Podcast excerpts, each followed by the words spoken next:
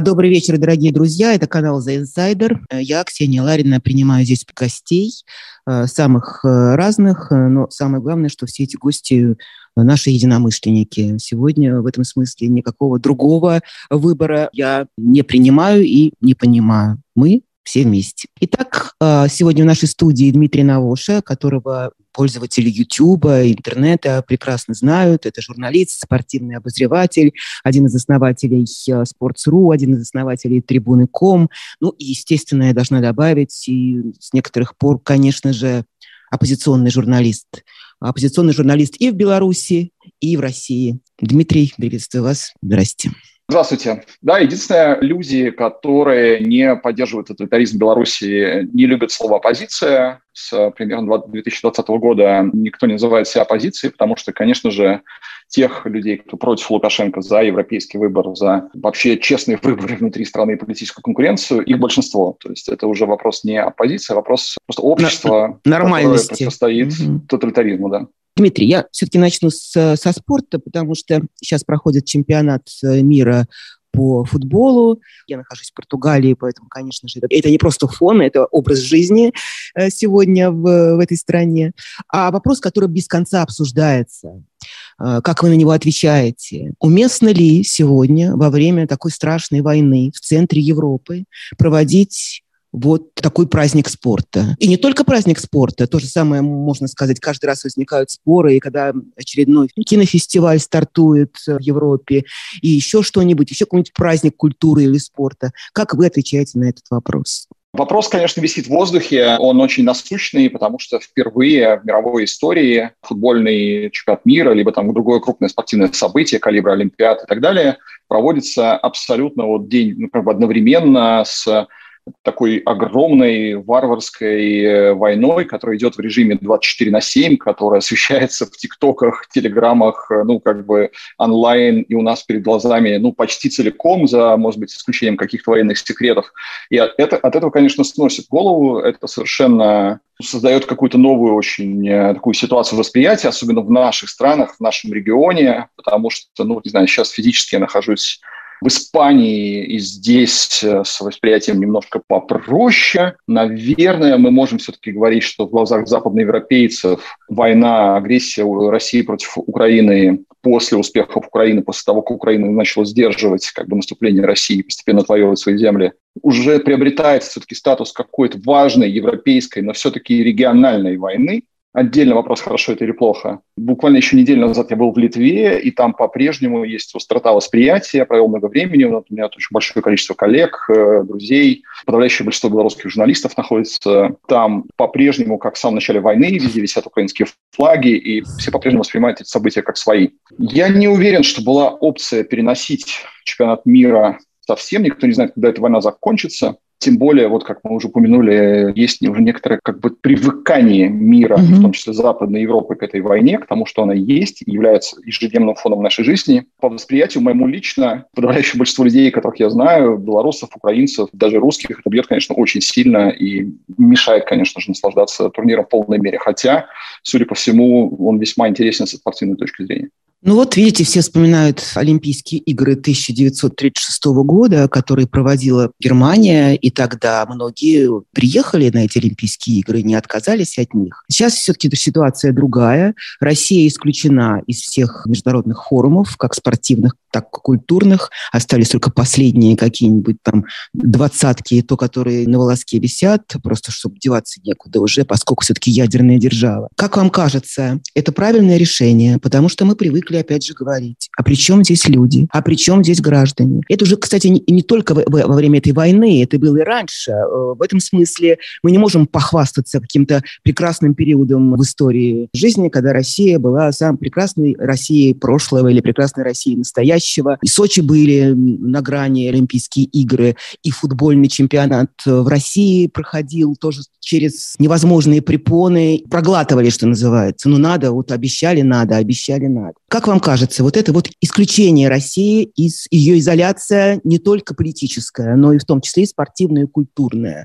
насколько она полезна для людей, для граждан? Правильно ли это? Ну, вы знаете, кто-нибудь скажет, смотря для каких людей, возможно, по разные стороны российско-украинской границы люди по-разному воспринимают эту историю. С моей точки зрения, конечно же, выступления российских спортсменов, по крайней мере, тех, кто замешан в участии в там, провоенных мероприятиях, в гласной поддержке войны, в оправданиях. Мы довольно часто видим, как в интервью спортсменов, там, особенно государственных, может быть, на Матч ТВ каком-нибудь подкладываются какие-то вещи, которые оправдывают, что вот мы не могли иначе, у нас не было другого выбора, нас заставили. Другие мантры пропаганды спортсменов тоже заставляют произносить. С моей точки зрения, выступление этих людей на международных спортивных соревнованиях абсолютно недопустимо. Но оно являлось бы нормализацией этой войны.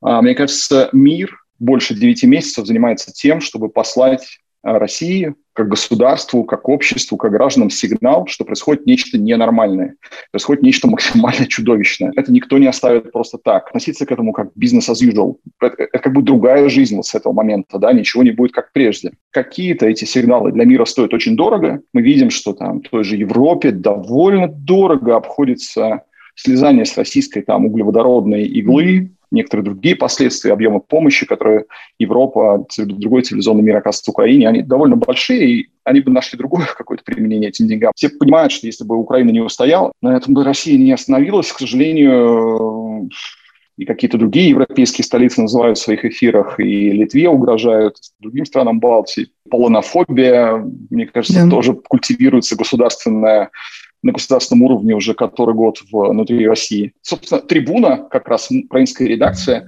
отдельно занимается с первого дня войны учетом всех спортсменов и других там тренеров, представителей спорта российского либо белорусского, кто участвует так или иначе в оправдании поддержки мобилизации.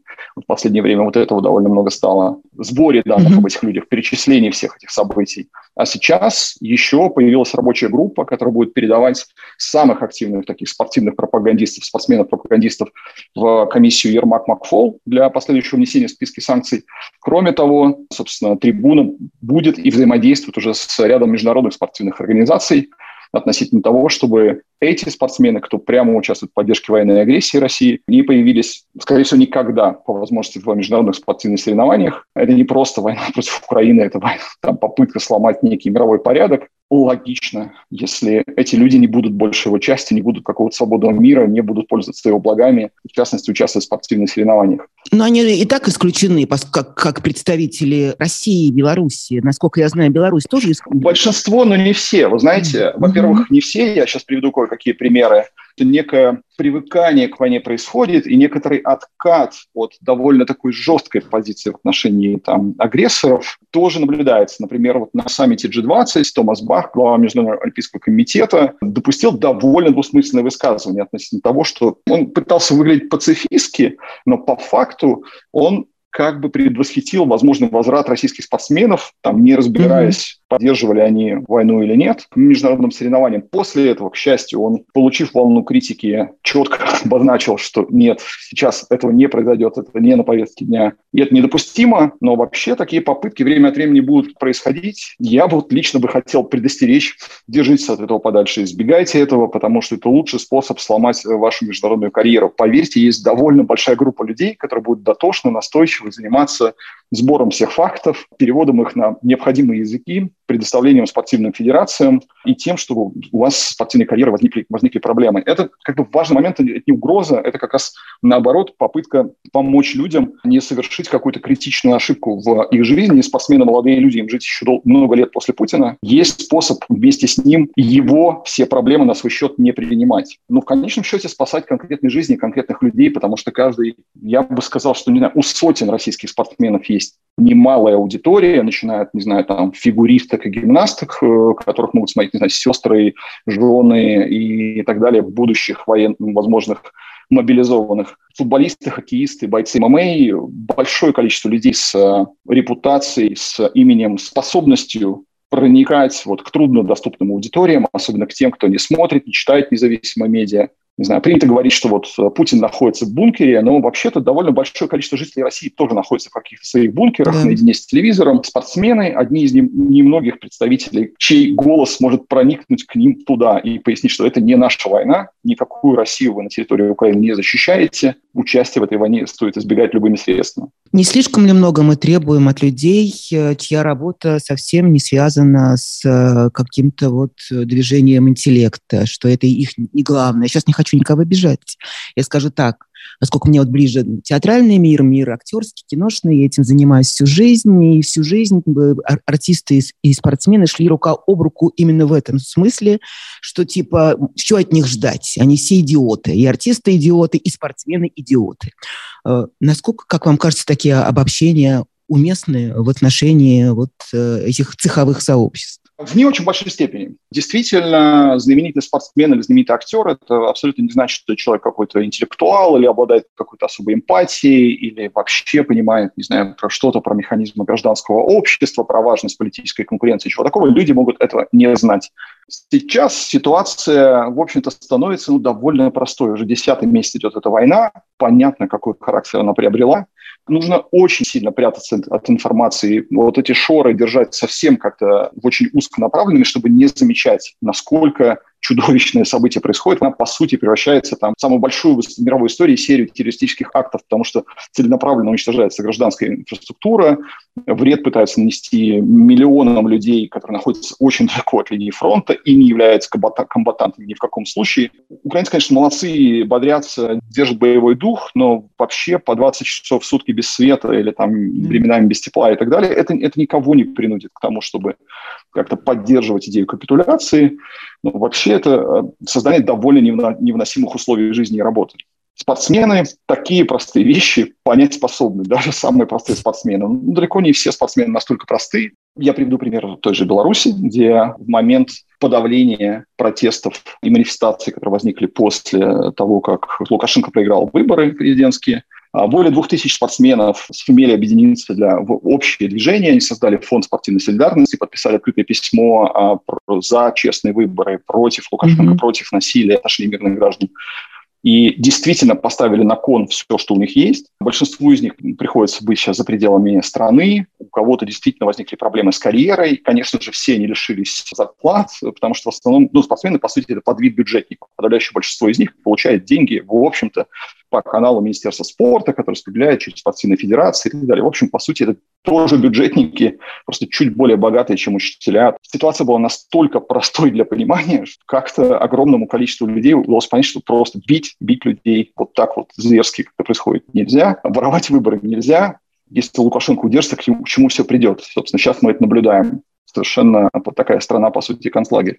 Поэтому да, я жду от спортсменов как минимум не участие от тех, кто пока не замазан в участии в каких-то провоенных акциях, избегание этих акций, придумать, что, не знаю, девушка с Украины или что. Угу. В конечном случае, если на вас будут давить, спортсмены, все-таки в отличие от других бюджетников, у них, как правило, есть деньги, у них есть международные визы, у них есть международно востребованная профессия, они могут жить за пределами России. Им гораздо проще, чем, условно говоря, работнику там сталелитейного завода какого-то. Я от них жду как минимум не участия, но вообще-то могло бы быть в России и побольше спортсменов, которые способны возвысить свой голос против э, происходящего. Тем более, что первый пример уже есть. Игорь Денисов, бывший капитан футбольной сборной России, э, теннисистка Касакина и, и еще ряд вполне прекрасных людей. Ну, там еще есть другие примеры, когда там ребята что-то там вякали, их тут же забревали в армию. Я вообще себе не представляю, как в России сегодня можно что-то такое заявлять. В Беларуси да? тоже спортсменам пришлось весьма mm-hmm. несладко. Василий Хомутовский, бывший вратарь футбольной сборной Беларуси, сидит в тюрьме по надуманному уголовному mm-hmm. делу.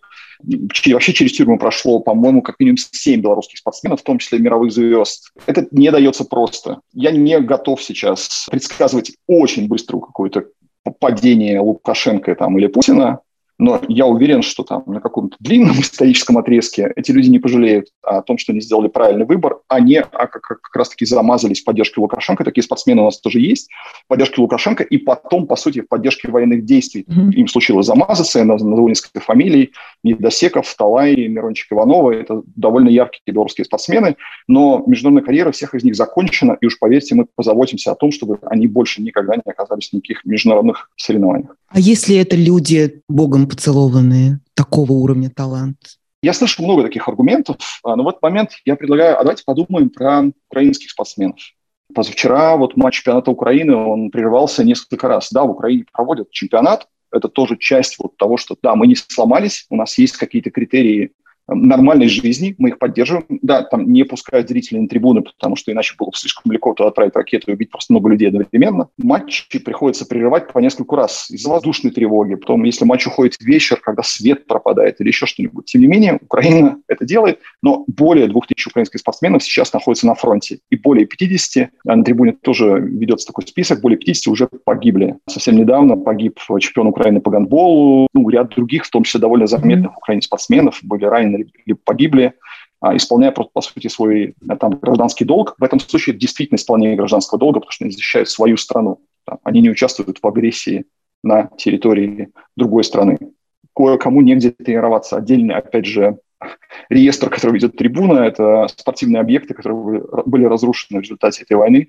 Это тоже очень длинный и печальный список. Чуть-чуть назад давайте отмотаем, то, что мне тоже всегда было интересно, применительно к спорту тем более.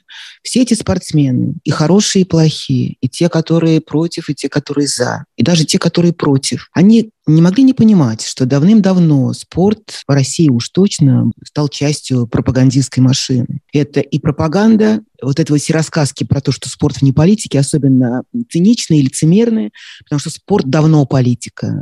И в советское время, и во время свободной России, а уж во время путинской просто огромная машина пропагандистская, в которой, как мы говорим, замазаны давным-давно все. Почему никогда они против этого не выставали? Почему они, имея такие возможности, и баснословные гонорары, и деньги, и признание, и вообще ощущение, что эту свободу, которую они сами себе заслужили своим трудом, как можно было ее бросить к ногам э, вот этих вот э, кремлевских идеологов? С одной стороны, коррупция безумная, совершенно, которая все съела внутри этого, этой системы спортивной. С другой стороны, политика и бесконечные вот эти вот требования триумфов спортивных и участия в пропагандистских акциях. Почему никто из них никогда против этого не восставал? И не является ли в этом, кстати, часть вины за то, что сегодня происходит, в конце концов? А это же тоже часть общества, эти люди. И я сразу упомяну первое же исключение, которое мне пришло в голову, это Артемий Панарин, один из ведущих российских хоккеистов НХЛ и очень яркий, действительно интересный, ну, просто человек, который довольно жесткие прямые интервью давал неоднократно. В общем, прямо называл проблемы, которые происходят в стране, которые он видит. Его родители живут, по-моему, где-то глубоко в Челябинской области, и там, ну, в общем, он не увидел никакого вот этого вечера России, который транслируется по телевидению с утра до вечера. Прямо говорил о проблемах проблемах, которые он наблюдает. Ну, конечно же, он спортсмен, у него карьера, у него 82 матча плюс плей-офф в год. Он не политический активист, просто, он просто человек, который mm-hmm. все-таки позволял себе на этот счет говорить. Это не с России началось, и не России, наверное, закончится. Использование спортсменов тоталитарным. Сначала Россия yeah. была, наверное, авторитарной скорее страной, сейчас скорее можно уже говорить про тоталитаризм. Использование такими режимами спортсменов в своих интересах является очень давней историей. Вы вспоминали немецкую, э, как Мюнхенскую mm-hmm. Олимпиаду 1936 года, но э, даже до этого вопиющего эпизода были похожие примеры. Спорт является простым способом демонстрации побед. Во всех странах рождаются яркие звезды, даже в такой в общем, небогатой и не очень развитой стране, как Беларусь, например, там есть абсолютно мировые звезды по каким-то отдельным видам спорта. Кажется, это единственное, где, там, не знаю, Лукашенко мог сказать, вот мы первые, понимаете, мы великие на самом деле. И все остальное было совсем фейком, совсем придуманным. Спорт участвовал в строительстве вот этой иллюзии там, Великой России, вот того, что какое-то происходит вставание с колен, возрождение. Спорт первым же, кстати говоря, наверное, вскрывал всю фальшивость этой истории. Достаточно вспомнить допинговый скандал вокруг да. Сочинской Олимпиады, когда вот какой-то момент, как просто декорация спала, и стало понятно, а, так это они вообще все допинговые пробы подменили. То есть вообще кололи всем чем только могли, и поэтому там так много взяли золотых медалей. То есть вот это был очень болезненный, я думаю, отдельно удар для России, и довольно шокирующая для мира спорта история. Сначала вскрытие этих фактов, и потом, там, не знаю, низвержение России с там, пьедестала победителя там, Сочинской Олимпиады, когда огромное количество наград было в итоге отобрано. Просто только один из примеров. Сейчас я думаю, что тот же чемпионат мира, что российский 2018 года, что катарский сейчас уже по сути констатируется как там, коррупционная, глубоко коррупционная сенсационная история и довольно позорная страница в истории Международной Федерации футбола. Могли ли спортсмены как, не знаю, раньше в этом поучаствовать, наверное, могли бы. Я вообще считаю, что в там, наших обществах и в российском, и в белорусском предстоит какой-то момент разбор полетов, какие причины привели, кто не сделал свою работу, как мы там оказались. Хорошо будет, если каждый человек, включая даже те, кто сейчас находится по правую сторону, найдет какие-то вещи, которые он не сделал, в чем он не оказался достаточно активен и настойчив.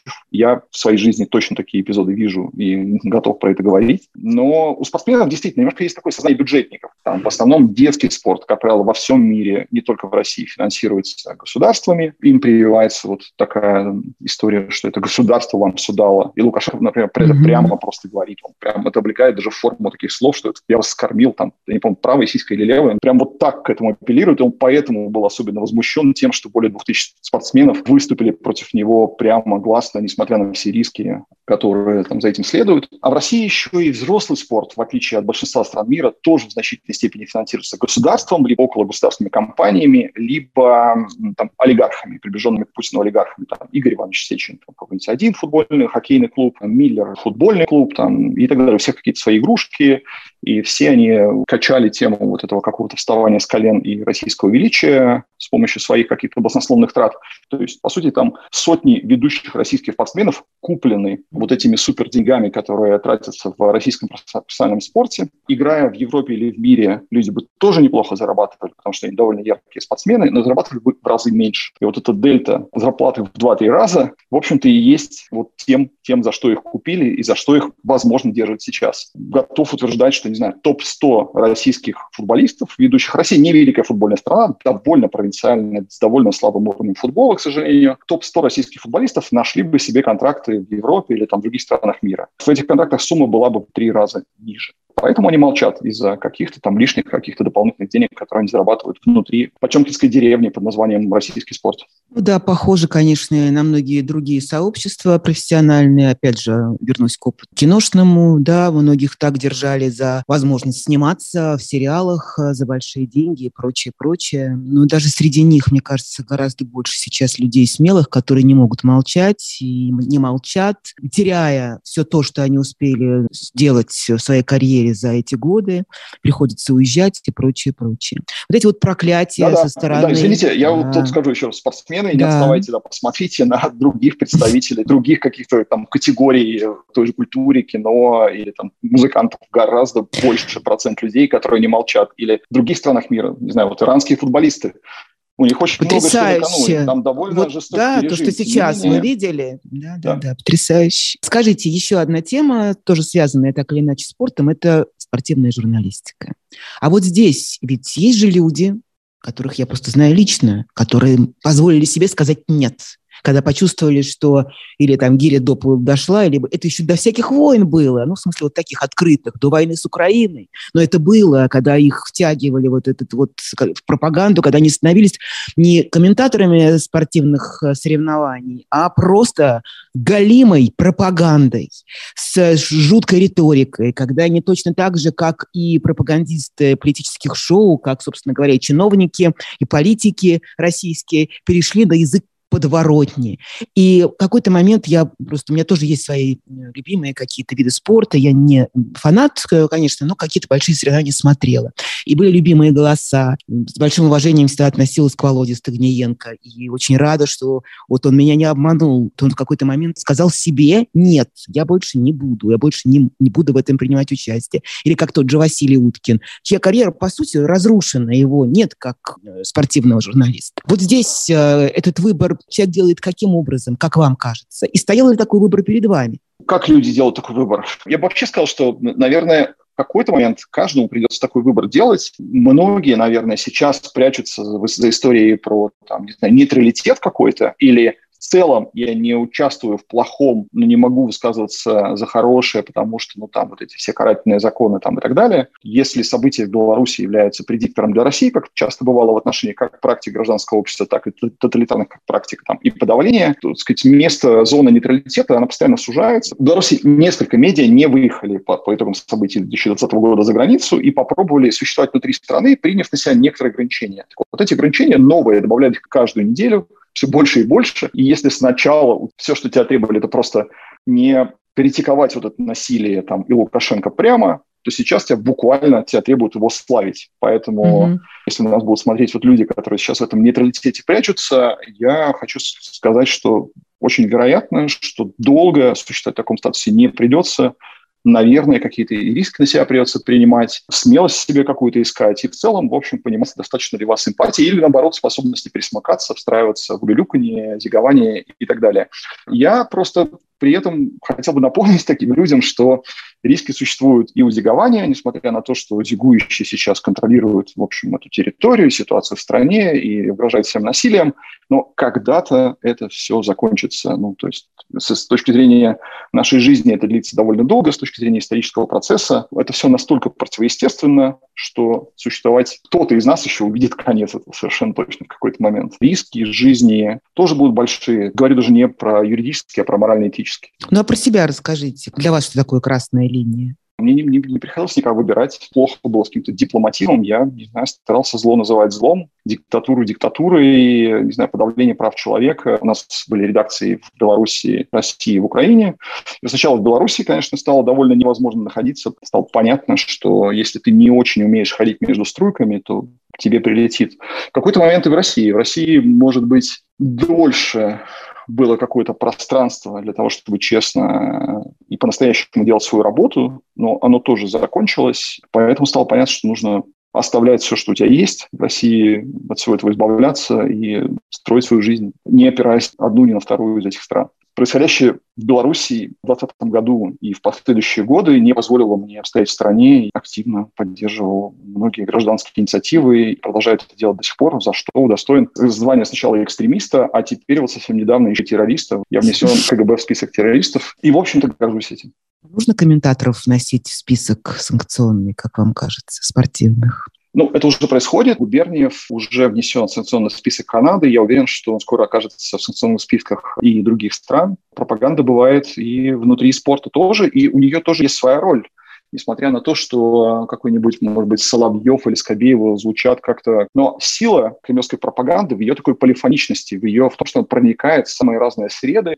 и внутри спорта тоже находят некие ментальные конструкции, модели, и свои способы воздействия, и это действительно, по сути, там погружает людей в такой метаверс, такой путинский, где вот э, Запад со своими Европой, все, все против нас, но они там при этом растлены и, и умирают, а мы этот великий встаем в скале. Только нужно украинцев уничтожить, и вообще все пойдет хорошо. Часть российских спортсменов, наиболее активных участников за это мероприятий, комментатор Губерниев окажется в большом количестве санкционных списков. Дмитрий, а теперь хотел вот поподробнее поговорить об этих двух режимах, поскольку и тот, и другой вам так хорошо знаком, что называется. Кто кого повторяет, на ваш взгляд? Мы раньше говорили, что Беларусь это, и Лукашенко режим – это такой или тренировочный зал для Путина, что он какие-то вещи проверяет, обкатывает, а потом принимает решения. В каких-то вещах, да, прям кажется, что да-да, это было именно так. Все, что связано с внутренними репрессиями, с умением подавить э, любое любую попытку сопротивления гражданского, это мы все наблюдали. На ваш взгляд, это действительно так? Или они друг друга, что называется, окормляют? Если короткий ответ, то, наверное, скорее второе, но вообще довольно много свидетельств в пользу первой. Например, в России был такой законопроект, внесенный Единой Россией, о том, чтобы, так сказать, вернуть такое понятие, как тунеядцы, и начинать их как-то штрафовать, как-то материально на них воздействовать, не помогать безработным, как это происходит во всем мире, а наоборот их, в общем-то, преследовать. В Беларуси была такая попытка в 2017 году, и это было предыдущее до 2020 года такое довольно массовое гражданское противостояние этому, и эту историю отбили. Лукашенко развернул ее, вот этот закон назад, а в России он даже в итоге не был внесен в Думу, хотя он был написан. То есть, действительно, это немножко подтверждает такую концепцию про полигон. Беларусь, mm-hmm. выступ, может быть, выступала в каком-то смысле, но я думаю, что так скорее сложилось. В этом смысле Лукашенко, может быть, такой чуть-чуть такой учитель и человек, который, так, может быть, немножко вдохновляет Владимира Путина на то, что вообще-то многое возможно, не стоит бояться там, каких-то новых форм подавления, ну, стерпят, куда денутся. Но вообще, конечно, это синергетическая история. Важно понимать, что без денег Путина лукашизм бы рухнул бы намного раньше. Это модель противоестественная, в том числе тем, что она выталкивает из страны бизнесы, людей, особенно специалистов, людей, которые способны создавать высокую добавленную стоимость, делает страну там совсем бедной и нищей, но Беларусь тоже в каком-то смысле была ресурсной страной, просто, как говорит белорусский аналитик Сергей Чалый, если Путина там вышка где-то находится в Ханты-Мансийском автономном округе, то у Лукашенко в Москве. Он вот приезжает, берет сколько нужно денег, просто, mm-hmm. больше, берет довольно много и оплачивает тем самым свою вот эту уникальную модель экономическая, которая есть в Беларуси. Конечно, такая была синергия. Путин э, так прямо поддержал Лукашенко, почему вот эти войска Росгвардии были направлены к белорусской границе там сразу в момент подавления протестов после президентских выборов на случай вдруг белорусские силовики не справятся, чтобы помогать. Понятно, что план войны с Украиной у него был, и понятно, mm-hmm. что Беларуси отводилась довольно большая роль в этой войне, и этот плацдарм такой, он смотрит на это в военных терминах, я думаю, что называет это плацдармом, был нужен ему, не отдал бы его никаким образом. То есть в этом смысле события 2020 года в Беларуси были до какой-то степени ну, как бы обреченными с самого начала. Их важность э, нисколько не умаляет. Потому что, например, если бы не эти события, то, конечно же, белорусская армия тоже уже участвовала бы прямо в этой войне, наряду с путинской. Я уверен, что именно в этом был изначальный план. Весь характер белорусской и лукашенковской пропаганды, например, с дегуманизацией украинцев, он абсолютно идентичен путинскому, но, во-первых, Лукашенко просто боится, он понимает, что он сидит на штыках, и ему хорошо бы иметь эти штыки под контролем, чтобы они были здесь рядом. Во-вторых, ну, все-таки военные, в отличие от ментов, они немножко в большей степени соприкасаются с обществом, их семьи немножко в большей степени общаются с, э, опять же, с гражданскими, и там, конечно, уровень лояльности к белорусской диктатуре значительно ниже хотя бы какие-то завоевания у этих событий, которые были в 2020 году, а, произошли. Мне кажется, что сейчас мы в Беларуси вынуждены рассматривать как очень реалистичный сценарий там, исчезновения там, независимой Беларуси. Типичная иллюстрация, к слову, там, марионеточный режим,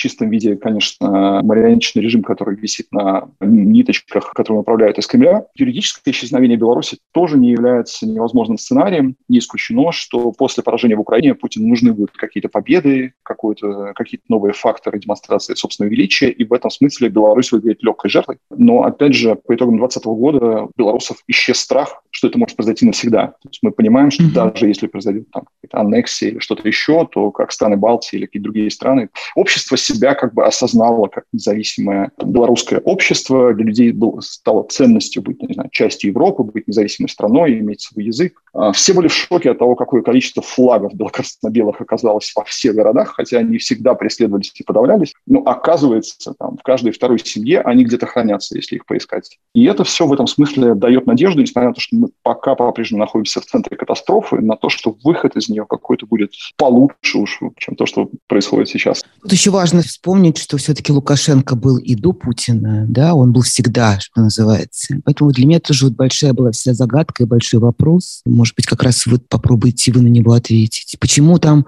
Украина не Россия?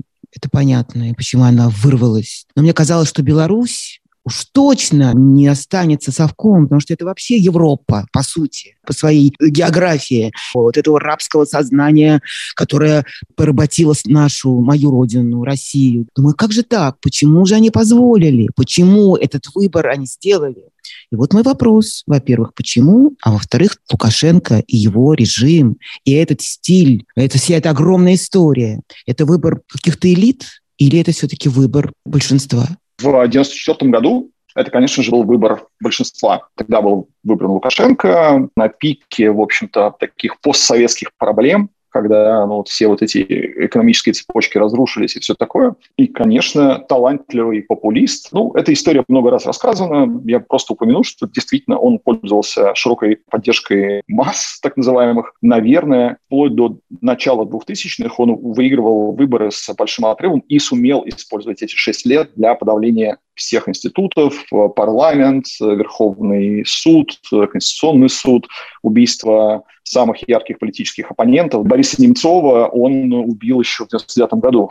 Там был целый ряд mm-hmm. резонансных бывший министр обороны и и так далее. Потом были там, 10 плюс лет такой спирали молчания. Многие люди понимали, что им не нравится то, что происходит в стране, но им казалось, что они меньшинство, на их позиция жестко преследуется, с ней лучше делиться с женой или с самыми близкими друзьями. Возможности осознать, что мы большинство, не было. Вот так в 2020 году случилось, что это осознание произошло, и с этого времени уже жизнь не будет прежней, в том числе и для режима Лукашенко, несмотря на то, что он усидел. Я подозреваю, что не все худшее, что могло произойти, э, уже произошло, что-то еще максимально неприятное может нас ждать впереди, но в целом с тех пор власть Лукашенко уже нельзя назвать полноценной. Даже вот воевать по изначальному плану против Украины он не mm-hmm. может, потому что чувствует немалое сопротивление армии и вообще страх ей пользоваться вот в таком качестве. А, разумеется, там никакого международного признания или там взаимодействия не происходит. В чистом виде, конечно, сейчас на аппарате искусственного дыхания у Путина только потому, что лишние тысячи километров украинской границы – это возможность для Путина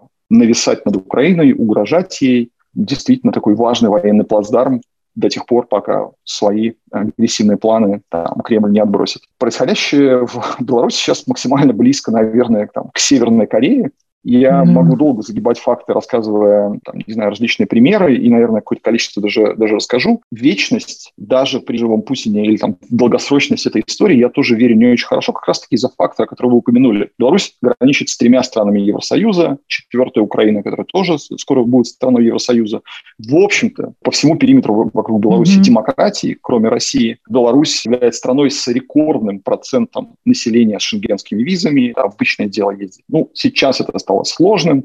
До 2020 года было совершенно обычным в Польшу, Литву, куда-то дальше в Европу на заработки, на учебу. В Беларуси давно гораздо больше студентов в западных странах, нежели в России. Просто путешествовать или там, не знаю, покупать что-то. Наверное, такой Туркменистан или Северную Корею проще строить в тех регионах, где они находятся, в европейском. Долгое очень существование такого как бы противоестественного общественного конструкта, мне кажется, довольно сомнительно. Пока мы еще, конечно, не в той точке, когда мы можем оптимистично как-то планировать, когда, наконец, там, не знаю, белорусы смогут впервые выбирать себе там власть на конкурентных выборах. Кстати говоря, вот э, говоря о ненадежности позиции Лукашенко буквально сегодня новый глава ЦИК снова выдал планы следующие выборы президента Беларуси производить кругом из тысячи человек. Лукашенко называет Верховное собрание, там что-то. В общем, тысяча друзей Лукашенко должны переизбрать Лукашенко, потому что даже своему вот этому электорату Беларуси, они себя назвали как словом «я батьки», там был слоган «я батька», но да, да, да. такое. Даже ему же Лукашенко доверяет не очень сильно. Он понимает, что не избираем никаким реальным способом. Поэтому, конечно, конечно же, выборов в Беларуси уже больше не будет. Продать при всей там жестокости и ежедневной там подавления и работы силовиков, там, переизбрать Лукашенко mm-hmm. еще раз является нерешаемой задачей. Сейчас еще хотела вас спросить, естественно, про иммиграцию политическую и про оппозицию. В иммиграции сегодня это очень актуально стало и для России, потому что это уже не просто отдельные личности, да, это уже целый такую большая часть политического истеблишмента, которая находится вне страны. И сейчас, конечно же, все спорят о том, какая должна быть повестка там на этих вот заграничных форумах, о чем говорить, о будущем после Путина, о настоящем с Путиным, и вечно все друг с другом все ругаются. Что здесь у белорусов? Я тоже смотрю за выступлениями Светланы Тихановской и Павла Латушка. Конечно же, все переживаем за судьбу Марии Колесниковой. Страшные совершенно какие-то подробности ее существования в тюрьме доходят до общественности. Как вам кажется здесь, насколько дееспособна сегодня вот эта вот э, группа политических иммигрантов белорусских, может быть, сделать все это совместным каким-то трудом на благо наших родин и Беларуси, и России? Мы все говорим про объединение оппозиции, а почему не объединиться оппозиции белорусской и оппозиции российской? Может быть, тогда появится какой-то смысл?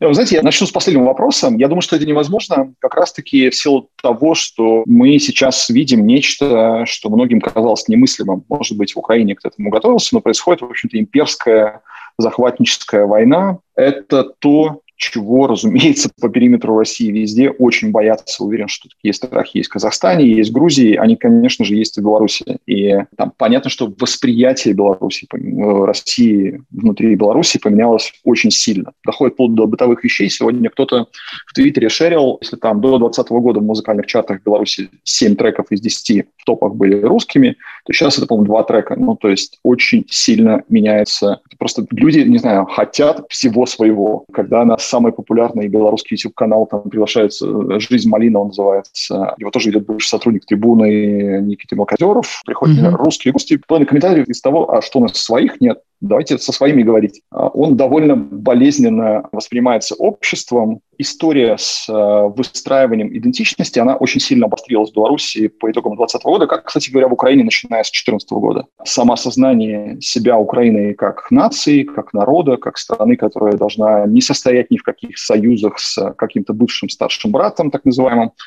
очень сильно ускорилось. В отсутствие войны это шло бы десятилетиями. Что касается проблем взаимодействия там, диаспоры, иммиграции с белорусами и вообще проблем формирования политической повестки, это очень насущные проблемы. Они, я бы сказал, что Беларусь сейчас вылазит в полный рост, чувствуется разрыв, искрит, есть некоторые проблемы во взаимопонимании между оставшимися и уехавшими. Mm-hmm. Не знаю, кто-то может из-за границы говорить, ну что же вы молчите, смотрите, какие дикие вещи происходят, а кто-то внутри будет говорить, ну вам-то просто говорите, а нас тут каждый день могут просто, не знаю, бить и пытать. Бессилие некоторое и отчаяние, есть даже в некоторых моментах стокгольмский синдром, который власть пытается создавать, и кто-то даже принимает вот эту повестку, что, может быть, нам и не надо было так уж сильно пытаться как-то вот что-то изменить, и из-за этого как раз наступает все плохое.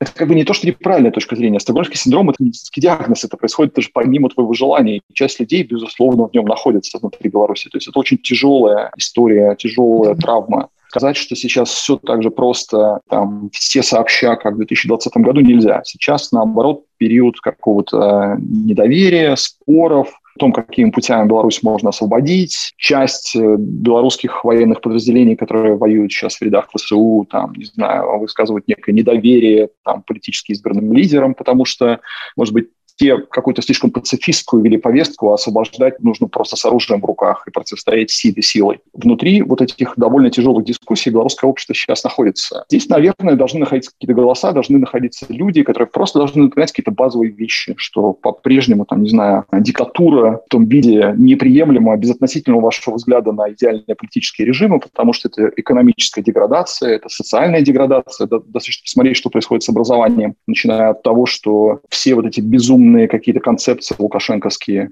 такие же безумные, как и путинские, внедряются в сознание школьников там, руками учителей теперь, их заставляют это делать. И заканчивая тем, что просто 1 сентября в Беларуси не открылась ни одна из по-моему, 37 частных школ. Их просто в один день все распустили, потому что никакие очаги независимой от государства мыслей вообще взаимодействия с людьми существовать не должны. Лукашенко видит угрозу повсюду. Распущены все общественные объединения. Да, не знаю, мемом стало распуск и преследование, в том числе криминальное объединение по защите птиц потому что, ну, вот им показалось, что это какая-то тоже вещь. Вот если государство не уполномочило вас защищать там птиц, то не нужно ничего делать.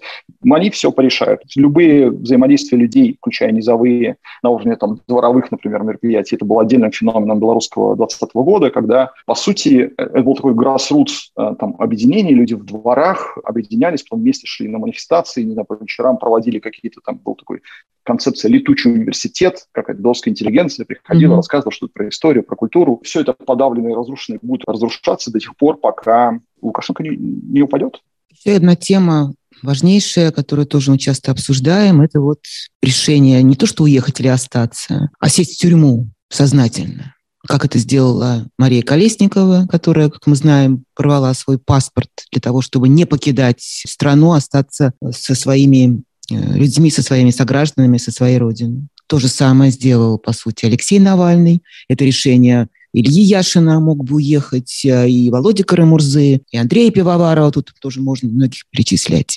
Но все это было, хотя нет, Колесникова и Навальный это было еще до войны. На ваш взгляд, это того стоит вот такое решение? Ведь все эти люди могли бы принести гораздо больше пользы, окажись они на свободе. Потому что это, безусловно, реальные политические лидеры, авторитеты. Это люди, которые способны повлиять на общество, на общественное сознание, способны раскрыть глаза своим единомышленникам, скажем так, людям, которым им доверяют. Как вы к этому относитесь? Это очень сложный вопрос, я понимаю. Но Здесь только могу сказать, кто я такой, чтобы обсуждать реально такие мощные фигуры, как фигура Марии Mm-hmm. или Алексея Навального. Правда, по сравнению, глядя на этих людей, чувствуешь себя в этом смысле каким-то немножко пигмеем, просто потому что действительно фигуры исторического масштаба, даже если мне кажется задним умом, что да, наверное, другой выбор мог бы быть каким-то более рациональным. Ну, не осуждать, не ставить под сомнение этот выбор я не могу и не буду. Скажу лишь о том, что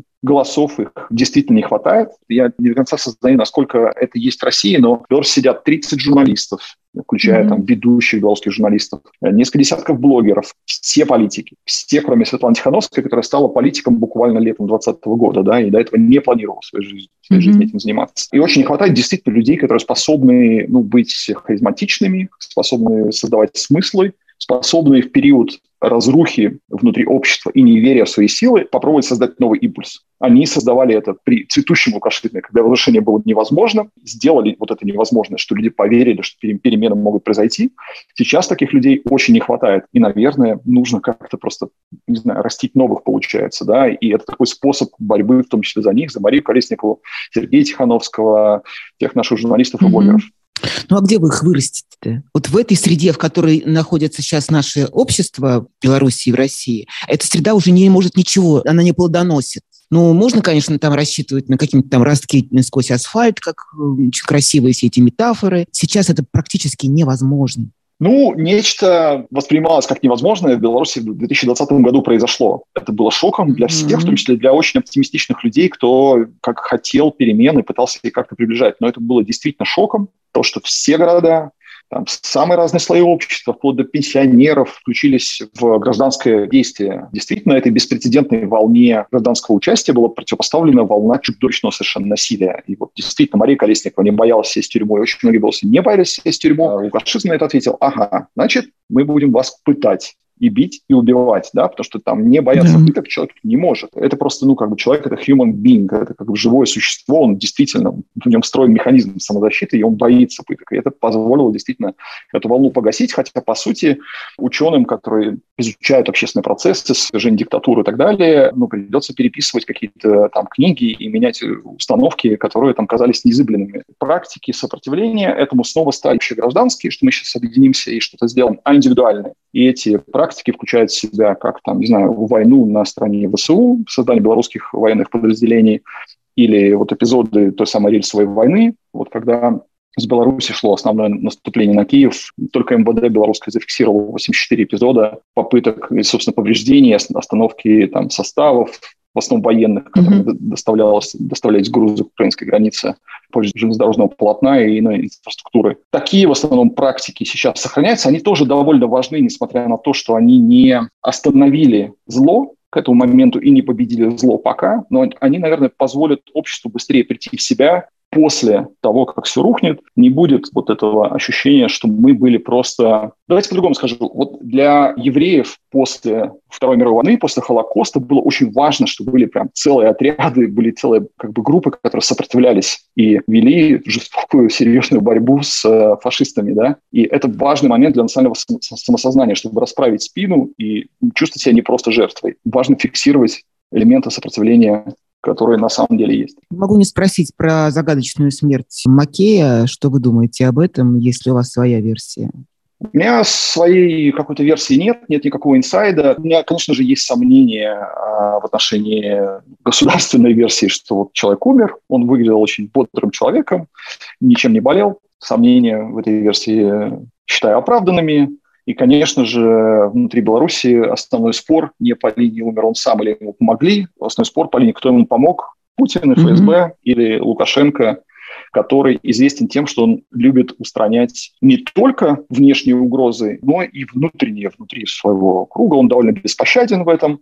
А он регулярно ротирует премьер-министров, э, министров э, там, внутренних дел, силовых министров. Все, например, силовые э, министры после 2020 года уже поменялись, несмотря на то, что они защитили тогда Лукашенко, но они видели его в момент слабости. Ему нужны новые люди, еще более верные, которые еще более беспрекословно э, будут исполнять то что, то, что он хочет. Маккей является политическим долгожителем. Он только министром иностранных дел был лет 12, это рекорд mm-hmm. абсолютно для Беларуси, а до этого возглавлял администрацию президента и так далее. То есть если кто-то спросит, какой мог быть резон устранения руками Лукашенко, ну вот, например, такой, если какая-то другая игра возможна в Беларуси, там, не меняя политический режим, сохраняя его, но с другим персонажем, то, конечно, таким персонажем был Макей. У меня между этими версиями убили его скорее Путин или скорее Лукашенко, у меня между этими версиями предпочтений особенных нет. Не могу еще не спросить про одного чувака, который совершенно меня потрясает, как человека, как ведущий программы «Человек без телевизора». Это Марат Марков, так его зовут, по-моему, на белорусском телевидении. Да, один из белорусских пропагандистов. У меня стойкое ощущение, что это вообще какой-то человек в погонах. У меня такое ощущение, что они просто вросшие, эти погоны под пиджаком. Да, не очень да. изучал родословную, но, может быть, мне кажется, он даже был каким-то ментом раньше или кем-то таким, да, что-то mm-hmm. что такое. Он же не просто пропагандист, это там его интервью, это такие спецоперации, по сути. Я, конечно же, самое классическое, то, что останется в истории, э, это интервью так называемое с Протасевичем, когда, по сути, это был допрос, и, собственно, с этого началось моральное падение человека абсолютное. Как вам кажется, общество, люди, вот зрители, которые на это смотрят, они как бы доверяют таким вот так называемым журналистам, таким звездам? Там у вас еще один есть, я забыл его фамилию, совершенно безумный. Озаренок, Тур. Озаренок, Озаренок, вот это, да, Озаренок. Это вот какие-то специально подобранные кадры, как они возникли, их воспитывали, или, или может быть, они как, допустим, российские звезды, типа там Дмитрия Киселева, он был, раньше вообще был в Украине работал, был приличным человеком, вообще был демократом и, и либералом. Или вот они вот, что это спецотряд отряд, который появился при Лукашенке? Никто из перечисленных никогда приличным человеком не был. Э, Озаренок – потомственный пропагандист, то, что еще его отец был пламенным лукашистским пропагандистом и тоже разоблачал вот тогда еще оппозицию, потому что тогда еще политические движения, которые противостояли Лукашенко, были в меньшинстве, и оправдывал насилие, защищал и, и призывал к этому насилию mm-hmm. в отношении людей, кто хочет политических перемен внутри Беларуси. Здесь не приходится питать иллюзий. Конечно же, это совершенно отборные э, Мерзавцы. да. режима, натравленные, тренированные на запах крови, абсолютно беспощадные. Внутри Беларуси Мент ТВ, потому что основная, кажется, целевая аудитория всех этих пяти минуток ненависти – это, наверное, все-таки силовики, которым, вот наряду с их идеологами, которые встроены в их подразделения, кто-то должен объяснять, что они не гестапо, не люди, которые mm-hmm. там осуществляют насилие в отношении гражданского населения, а они борются с каким-то НАТО, прочим, какой-то гейропой и всем прочим, чем их там Озаренок и Марков и все прочие запугивают. Упомянутое вами интервью с Протасевичем, на примере Романа Протасевича строится модель, которую сейчас белорусская пропаганда пытается предложить обществу. Вот смотрите, был человек, он раскаялся, mm-hmm. все осознал, и вы раскаетесь, осознайте, или, как говорит Лукашенко, на коленях ползите ко мне, повинитесь, да, и, может быть, мы учтем это при вынесении приговора. Я напомню, что Роман Протасевич не получил никакой свободы с тех пор и по-прежнему mm-hmm. находится в подвешенном статусе. Ни срока нет, ни дела не закрыты, висит просто на крючке у КГБ и является, ну, такой игрушкой государства. И несмотря на пытки в тюрьмах, несмотря на то, что Мария Колесникова далеко не первый человек, у которого возникает проблема в белорусских тюрьмах. Например, Витольд Ашурок, известный политический активист, погиб в белорусской тюрьме, его просто убили. Угу. Других примеров, несмотря ну, там, из полутора тысяч политзаключенных, других таких примеров нет. Людей действительно ломают. Это не просто тюрьма, а это пыточные условия. Не стоит рассказывать, наверное, российской аудитории, потому что в России прекрасно понимают, что могут власти делать в тюрьмах с людьми, которые их особенно сильно напугали или раздражают. Один на полторы тысячи – это какой-то поразительно низкий процент белорусов, которых удалось сломать. Я думаю, что с обществом, в общем-то, происходит все то же самое. То есть как только пойдут трещины вот этой лукашистской конструкции, которая сейчас только держится на насилии, все произойдет очень быстро. Мы не знаем, когда. Есть плохие прогнозы, что это может быть через годы, может быть даже многие годы. То, что это займет какие-то дни считанные, и после этого мы снова увидим и красно-белые флаги, и все, что они сейчас объявляют нацизмом, терроризмом, э, экстремизмом и фашизмом. Живее Беларусь недавно запретили, назвали это фашистским, нацистской символикой. Это произойдет очень быстро. Да, можно сказать, что белорусское общество родилось в 2020 году. Я не хочу принижать людей, кто были активны, деятельны до этого. Это супер важно на их как бы фундаменте это все происходит. В момент падения режима Лукашенко, конечно, атрибуция будет отталкиваться от 2020 года, что вот это некая цепочка событий, которая началась в 2020 и закончилась в каком-то году, как, например, польская приход к власти в солидарности, появление демократической Польши атрибутируется к периоду с 81 по 89 с момента первых событий, первых забастовок. И это заняло, естественно, большое количество времени. Там тоже было довольно много насилия внутри по ходу этого процесса. И тоже были периоды абсолютного отчаяния, когда всем казалось, что все потеряно, мы проиграли, нас растоптали, сломали, задушили. Все понимают, что часть одного политического процесса, одного, одного периода времени. Спасибо вам огромное. Я очень надеюсь, что мы все-таки дож- доживем и до окончания этой позорной войны и доживем еще до того времени, когда и вы, и я можем вернуться домой, что называется. Спасибо Даже вам. Не сомневайтесь, абсолютно там доживем. Спасибо. Я очень рада, что мы познакомились и прямо вот жму руку, что называется, через э, э, расстояние. Спасибо вам огромное и до встречи. Всем нам удачи и победы Украине.